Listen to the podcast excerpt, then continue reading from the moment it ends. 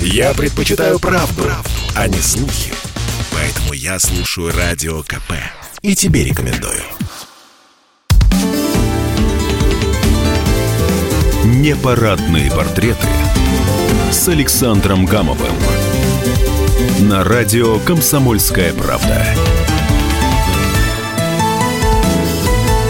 Всем привет, с вами Александр Гамов. Сегодня в моей программе «Непарадные портреты», которая выходит обычно э, на радио «Комсомольская правда», главный редактор, генеральный директор «Комсомольской правды» Владимир Сунгоркин. Причем эта программа, да, Владимир Николаевич, добрый день, здравствуйте. здравствуйте. Она у нас э, пишется э, специально для радио «Комсомольская правда» «Дальний Восток». Это очень популярная программа. Я там, кстати, был недавно, и там прекрасные ребята работают. Ну, вы там тоже были, да, знаете, да. Почему мы вот пришли, Владимир Николаевич, общем, наше интервью выйдет в спецпроекте КП, журнале, который готовится к Восточному экономическому форуму.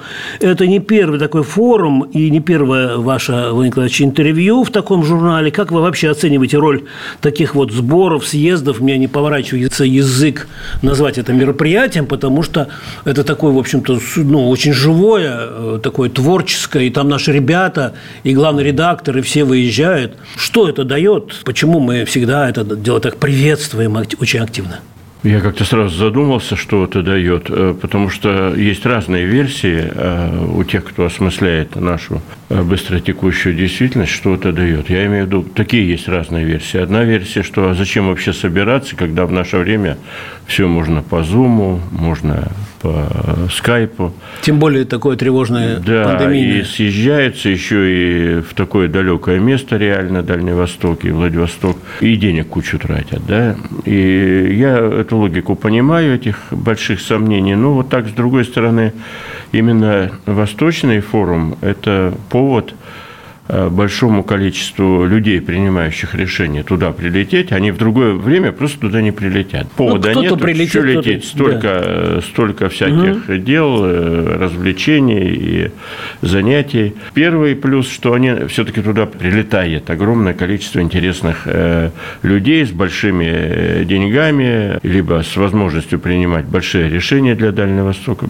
Второй момент, раз уж они туда прилетели, они обязательно постараются, кроме форума, куда-то съездить, что-то увидеть. Потому что у нас большие люди, они все-таки любознательные. Да?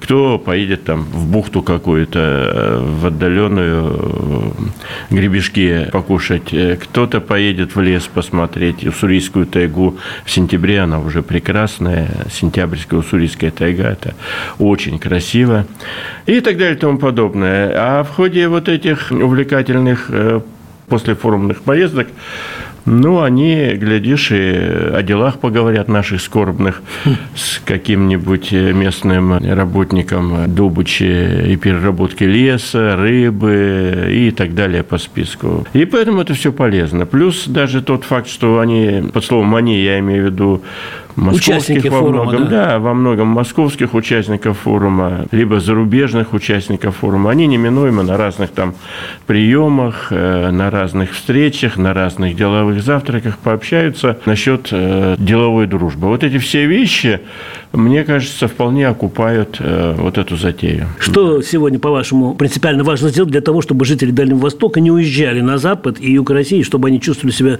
что они здесь нужны, что им создают здесь комфортную среду. Какие опорные вещи здесь должны быть?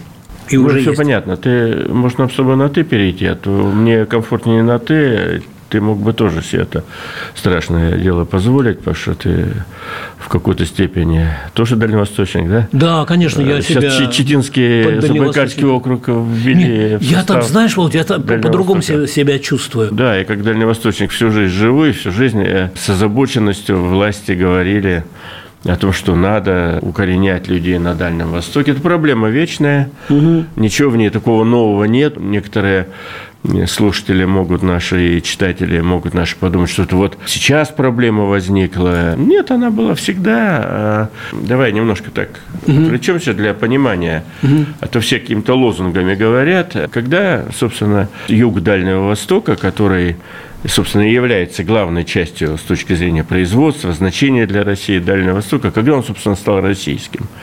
Его начали осваивать 450 лет назад походами. Недавно. Э, подожди, давно. Походами Хабарова, походами Пояркова. Ну, казаки-землепроходцы туда пошли. Еще были 1600-е годы, до Петровская Русь. Ну, пошли и пошли. Сходили где-то крест поставили, где-то острог э, поставили, крепость небольшую бревенчатую. Но, в принципе, ничего не происходило. Угу. Потом у нас возник такой договор, о котором сейчас мало кто говорит, но это очень интересная история, надо ее понимать. Когда мы говорим, вот, укоренить людей на Дальнем Востоке. Потом были приняты решения царским правительством, и были договора заключены с Китаем. Мы усиливались на Дальнем угу. Востоке. И был заключен договор о том, что эта территория переходит Россия.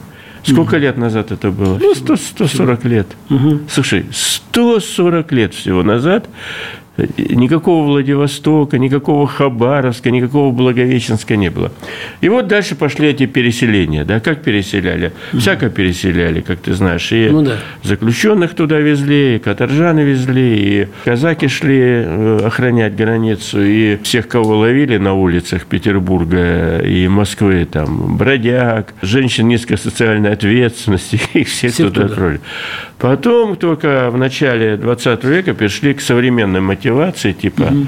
платить людям, значит, побольше, землю давать. Началось великое переселение. Потом построили железную дорогу. Потом Сталин, который тоже двумя способами. Первый возник э, ГУЛАГ со всеми его радостями. И в то же время шло переселение под лозунгами комсомольскими под э, лозунгами «Вперед на Дальний Восток, защитим, разовьем» и так далее. И так все это привело к хорошим цифрам освоения Дальнего Востока. Угу. Что случилось после ликвидации Советского Союза? А, исчезла мотивация, исчезли мощные правительственно-государственные структуры, которые в этом были, так сказать, заинтересованы и отвечали. И вот мы приехали уже в наше время. Из-за того, что мотивация исчезла, начался отток э, с Дальнего Востока. Это явление новое. Если мы раньше, в советское время, боролись, чтобы стало больше, больше, больше, чтобы вот так вот график mm-hmm. этот шел вверх, да, mm-hmm. то сейчас мы столкнулись с тем, что народ уезжает назад – мы уже не стабилизировали ситуацию, она назад пошла. Э, у меня есть простой ответ, как у жителя Дальнего Востока, человека, который много лет там проработал. Конечно, нужно возвращаться к системе мотивации. Она очень простая. Ее можно в наше время уже реализовывать шаг за шагом. В частности, льготы. И для этого даже не надо вот просто денег, денег, денег, которых у нас вечно не хватает. Угу. Пожалуйста, не вести речь о дальневосточном гектаре. Это очень такая ущербная идея, потому что гектар ни туда, ни сюда на самом самом деле. Для личного твоего подворья гектара много, ты замучаешься одну только лебеду там, значит, косить, да, гектара много. Угу. Для личного дома нужно там полгектара максимум. А для ведения хозяйства его мало. Вот ни туда, ни сюда. Вот придумали, значит, чиновные головы, гектар, красиво, угу. да? Что такое хозяйство, которое может там человек вести? Ему надо по-хорошему 20, 10, 30 гектар чтобы вести какое-то хозяйство. Коровы, козы, свиньи. Специалисты сельского хозяйства скажут, первый пункт, надо э, решить проблему не гектара дальневосточного, а дальневосточных 10 гектаров на человека, если кому надо, для ведения хозяйства. Второе. В армию э, давайте освободим дальневосточников от э, ухода в армию. Уже можно. 20 лет назад это было бы, как у нас же была армия, там до двух миллионов доходила. Ну, да? интересно, да. А потом до миллиона дошла. А сейчас-то армия сколько у нас? И у меня есть подозрение, что она тысяч 700, наверное. Ну, около миллиона. Ну, до миллиона ага, она ага, уже. Ага. Слушайте, ну давайте освободим мы этих ребят, которые на Дальнем Востоке живут от э, службы в армии. И тогда из России, ну, в смысле, из страны? Ну, например, мы же из ручейков же все складывается. Ну, да, ну, да. Дальше подоходный налог – Давайте освободим дальневосточников, которые богаты, не будем их освобождать, а давайте вот тех, кто, скажем, до 80 тысяч или до 100 тысяч, мы любим же круглые цифры с тобой, и все любят круглые да. цифры. Тот, кто до 100 тысяч зарабатывает, его освободить от подоходного налога. Выше 100 Угу. Берем подоходный налог. Так, 15. интересно, еще. Все эти вещи очень серьезно повлияют на психику предприятия. То же самое. Освободить от налога на прибыль. Ага. Если мы хотим реально, я все меры, которые я назвал, они, да, они повлияют на бюджет, но я тебе уверяю, Дальний Восток вот слово бюджет страны вычеркиваем. Дальний Восток дает, э, даже не, не знаю кому дает, своим хозяевам, э, своим работодателям гигантские деньги. Гигантские деньги. Вот самый страшный интересный вопрос, которым опасно заниматься, мы с тобой, э, значит, люди свободного полета. Абсолютно и никак не связаны с бизнесом там. И самый страшный вопрос, которым опасно заниматься, а, любому губернатору, силовикам. Ну, там силовикам то ли опасно, то ли наоборот интересно заниматься. Куда, куда уходят деньги э, с Дальнего Востока? А уходят они по-прежнему в офшоры, Уходят они по-прежнему в сложные интересные схемы, схемы при которых, да. при которых э, Дальнему Востоку, собственно, Дальнему Востоку, не остается ничего. Ну, по большому счету. Вот добывается золото, ловится рыба, вывозится лес, уголь, и дальше там огромное количество полиметаллов, угу. например, огромное количество пунктов. Дальний Восток – это сырьевое, сырьевое, это сырьевое закрома Родины. Друзья, а сейчас мы э, на несколько э, буквально минуток прервемся. Я напоминаю, в эфире радио «Комсомольская правда» Дальний Восток, главный редактор, генеральный директор «Комсомольской правды» Владимир Сунгоркин, с ним беседует Александр Гамов, и наш разговор посвящен э, Восточному экономическому форуму. Будет интересно, пожалуйста, не переключайтесь. Бесконечно можно слушать три вещи. Похвалу начальства, шум дождя и радио КП. Я слушаю радио КП и тебе рекомендую. Непарадные портреты с Александром Гамовым на радио «Комсомольская правда». Еще раз всем привет, с вами Александр Гамов. А, но прежде всего главный редактор, генеральный директор «Комсомольской правды» Владимир Сунгоркин, и мы э, с ним обсуждаем очень интересную тему «Жизнь на Дальнем Востоке». Владимир Николаевич э, коренной дальневосточник и по характеру дальневосточник. Александр Гамов, то есть я, больше пяти лет прожил в Забайкалье – ну и, естественно, мы говорим о том, что нам ближе всего. А программа посвящена Восточному экономическому форуму. Я тебе расскажу на, на примере, на простом.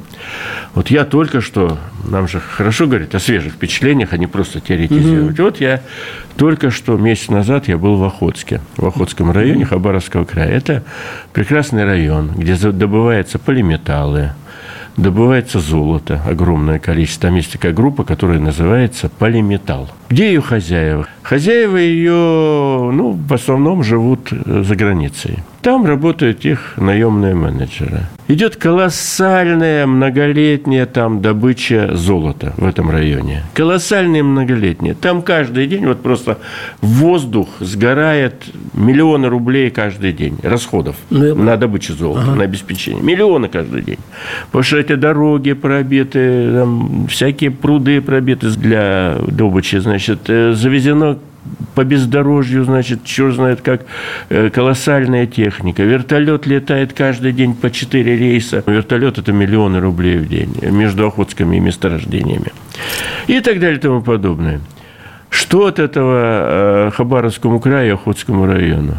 Ничего. Ничего практически. То же самое сахалинские угольщики. Сложные интересные схемы, кроме загрязнения речек – которые на минуточку лосося дают, да, кроме пыли на дорогах столбом до неба, ничего. И вот я читаю, я в Охотске сижу, я там тоже был, так сказать, проездом в тайгу, угу. в экспедиции мы делали, по линии географического общества как раз по теме первопроходцев кто-то все открывал. А вот я сижу, э, читаю местную газету охотскую. И там пишется, как невероятное событие, которое их ждет. Перспективы развития этого Охотского района. И там написано буквально, что в Охотске предполагается построить, проложить э, дороги с твердым покрытием, ну, попросту ну, говоря, асфальта. Знаешь, сколько? Вот никогда не угадаешь. 35 метров. Не буду тебя мучить. В смысле? 35 метров – это задача ближайшего года. Опечатка. Не, какая-то опечатка. А там сейчас и все равно ничего нет. Там весь асфальт, который там есть, он весь с советских времен. Там все, что есть, все с советских времен. Слушайте, ну этот э, товарищ, э, по-моему, не со фамилия, ну, ну проверим, да, назовем проверим. компанию Полиметалл, угу. который там, значит, развернул бурную производственную деятельность. Но ты мог бы кафе им открыть, парк открыть, деревьев посадить, школу отремонтировать. Все хереет, разваливается. Это к вопросу а как их там на Дальнем Востоке остановить? А какого черта ему там жить сейчас в Охотске? Все, все к чертям разрушено в этом Охотске. Все дышит на ладан. Самолет летает, без слез не глянешь. Там же самолеты э, регулярно летают, э, которым по 40, по 50 лет. Слушай, Нисос, ну купи ты Ан-24 более новый, или не Ан-24, а какой-нибудь там бомбарде купи им, бразильской постройки, Embraer, который летает, и люди не, не молятся истово, находясь на борту. Вот мы там вылетали, у нас просто, он не завелся, например, наш пассажирский самолет, когда мы оттуда вылетали, он у нас просто не завелся. Зашли два мужика с отверткой, развинтили на глазах пассажиров самолет, там все пылью, грязью покрыто, ну, 45 лет самолету. Что-то винтили, связывались с Хабаровском, говорили. А вот это, если посмотреть, да, не, вроде, э, предохранитель вроде в норме. Вот что там произошло на Дальнем Востоке. Там произошло мощное отчуждение олигархов, хотя сейчас никто не называет, вот этих да владельцев, владельцев э, месторождений, владельцев добычи, они все на Сардинии. А деньги остаются очень небольшие на Дальнем Востоке. Почему это страшно опасно? Если губернатор начнет всерьез, любой губернатор, разговаривать Поссориться на эту тему, с элитой. Он поссорится с элитой. На него выйдет 150 телеграм-каналов с разоблачениями, да? Да его могут просто убить. Деньги-то гигантские на Дальнем Востоке. Вот это хороший, интересный разговор. Mm. Где у нас там силовые структуры? Ну, они помаленьку щиплют, но они и себя не забывают. Вот как это все изменить, эту ситуацию? Ну, кстати, ее надо менять еще и законодательно.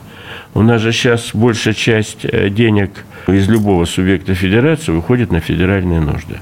Если Дальнему Востоку оставлять большую долю, это, кстати, знаменитое был Кудринское, значит, Кудринское изобретение, что все надо в Москву, а потом Москва сама лучше решит. Ну, ага. И в итоге у того же Кожемяки, у того же Дегтярева, у всех твоих друзей, значит, и далее по списку, у того же Лимаренко, я называю губернатора, да, да, я... у них ресурсы небольшие. Они не могут, э, кстати, так вот уверенно и жестко что-то сказать владельцу угольного разреза, да? Законодательство, конечно, надо они, менять. Да, они, у них денег мало, бюджет весь уходит э, либо в офшоры, либо в федеральную часть бюджета, это, это очень интересная ситуация. Единственное, там немножко отличается Сахалин, там получше дело. Их защищает законодательство, там законы еще были о разделении продукции созданы, и там как-то интереснее получилось. Ну, там нефть. Вот тебя послушаешь, такое ощущение, что там нет э, полпреда, что там нет надо, министерства надо, по развитию э, Дальнего Востока. Надо, там все есть. Что нет Путина, там который бюрок, следит. Вот. Бюрократии очень много. Я тебе объясню все. Это, это все очень просто объясняется. Мощные финансово-экономические группировки сегодня являются реальной силой. Им очень сложно, я имею в виду бюрократия, очень сложно. Плюс мы про коррупцию еще ничего не сказали. Они же могут там и договариваться иногда. Слушай, что ты мне про это асфальт? Вот напишем асфальт 35 метров, я тебе в другом месте помогу. Ну, например, если говорить о красивых вещах, на предвыборную борьбу, на, помогу тебе, или просто ну, тебе как помогу. Обычно. Может быть, как раз дальневосточный этот форум более приближен Понимаешь, к жизни будет. Я вообще на что уповаю? Да, вот идет, нам оптимизма идет, надо. Э, оптимизма, я тебе дам. Дай, пожалуйста. Идет э, очень медленный процесс улучшения. Конечно, и Владивосток уже неузнаваем совершенно для тех, кто там редко бывает. Те, кто там живет, они также ворчат и говорят, не, у нас ничего не меняется. Два года, если не бываю в Владивостоке, я вижу город просто... Или в Хабаровске. Да, как вот есть есть мем Москва при Собянине похорошела, да? И все смеются. Чего смеются? Она бордюры, реально пошла, Да. Владивосток при ком-то там, значит, хоть при Кожемяке, хоть при Миклашевском похорошел. Э, значит, э, Хабаровск меняется, Магадан все лучше становится, Благовещенск меняется. Даже Чита. Просто Чита меняется. В Чите давно не был, но уверен, что, абсолютно уверен, что меняется угу. в лучшую сторону. Но просто этот процесс мог бы быть идти быстрее. Идет два процесса. Первый – это нормальные изменения, медленные, как принято в нашей стране. Есть, э, так сказать, усталость населения, которое говорит, ну, слушайте, ну, мы вот 10 лет прожили, у меня зарплата не улучшилась. А жизнь на Дальнем Востоке, безусловно, дороже, чем э, в средней полосе России. Угу. Ну, по объективным причинам. Поэтому, э, значит, процессы два, ну, не, давно идут эти два процесса взаимо, так сказать, исключающих. Какой быстрее усталость народа или э, обновление земли дальневосточной будет. Ну, так, я, я надеюсь, что так и будут параллельно идти. Когда я говорю, что вот, вот эти вот, называю вещи, которые назвал выше, ну, просто этим надо заниматься, это, это все, как? Это все преодоление мощного сопротивления, мощных интересов. Ну, как заставить проложить асфальт? У нас асфальт и в Тверской области э, с 80-х годов не менялся ну, во многих районах. Там чуть подальше от Твери, там мама родная.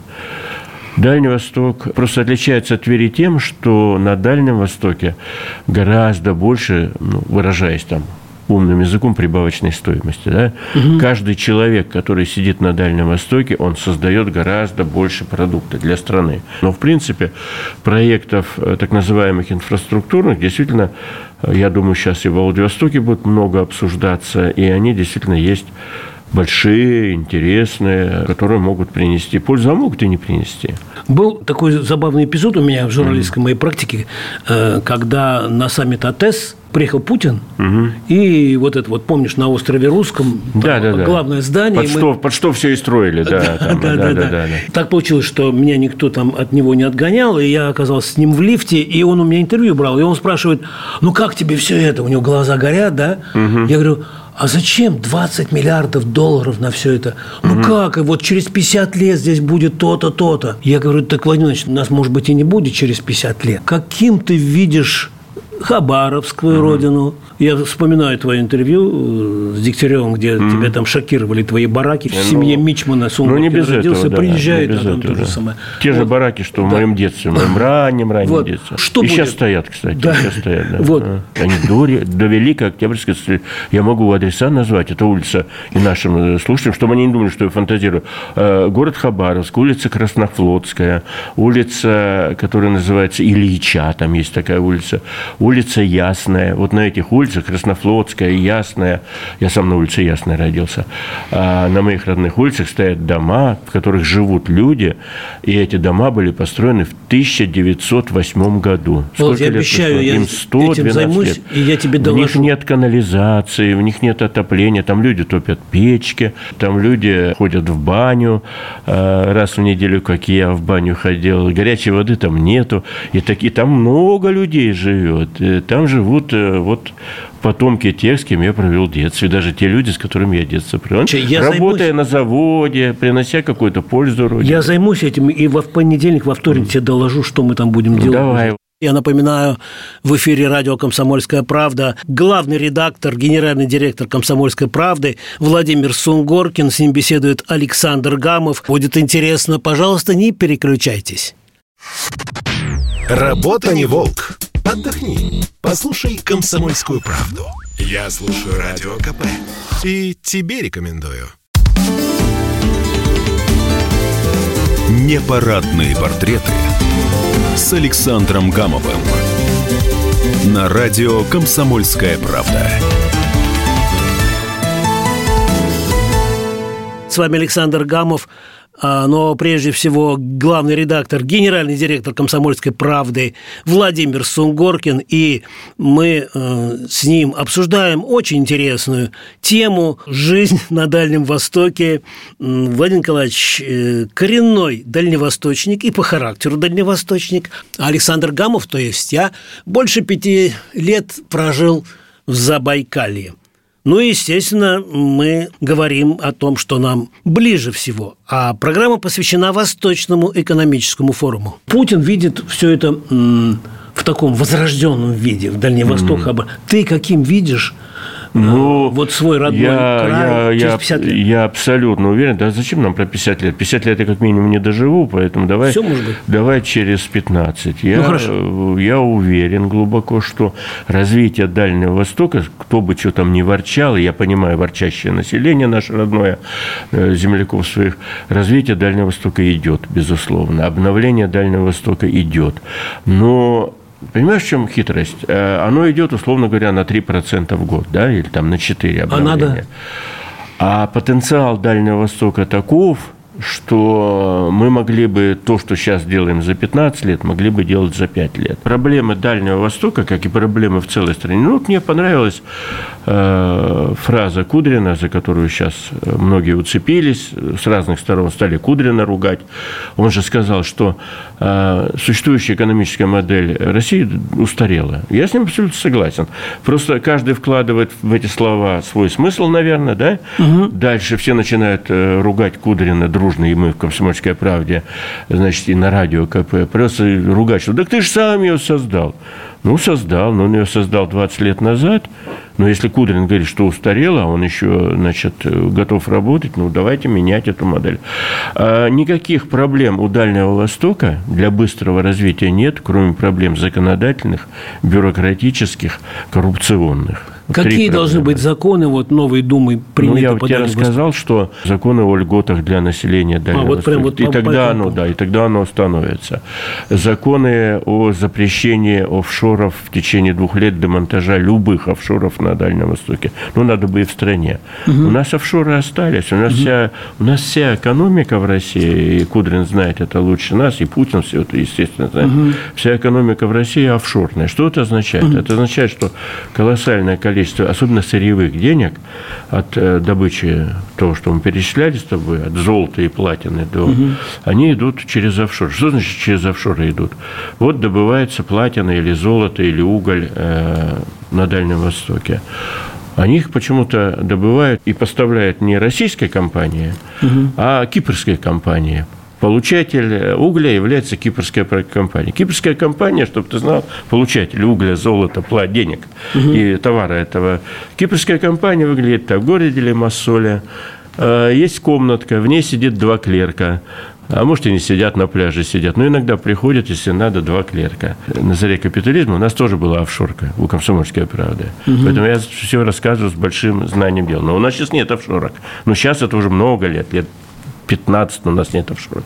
Там сидят два клерка, которые подписывают бумажки. А бумажки такие в случае с э, Дальним Востоком, э, что вся добыча э, золота в количестве 21 тонны покупает это кипрская офшорка. По цене там 100 рублей за унцию, да? А кому она дальше продала и как, дело темное. Для российского бюджета ее уже нету. Угу. Мы ее продали в офшорку, получили 2 доллара там с унции, значит, прибыли. И все. А, а там на самом деле прибыль не 2, а 102 с каждой крупинки. А это уже не ваше собачье дело, говорят э, киприоты. Ну, они такие же киприоты, как мы с тобой, понимаешь? Угу. Вот. Все деньги уходят э, в сейфы, э, на счета. Люди строят уже какую? Уже пятую яхту строят, уже третий Боинг у них.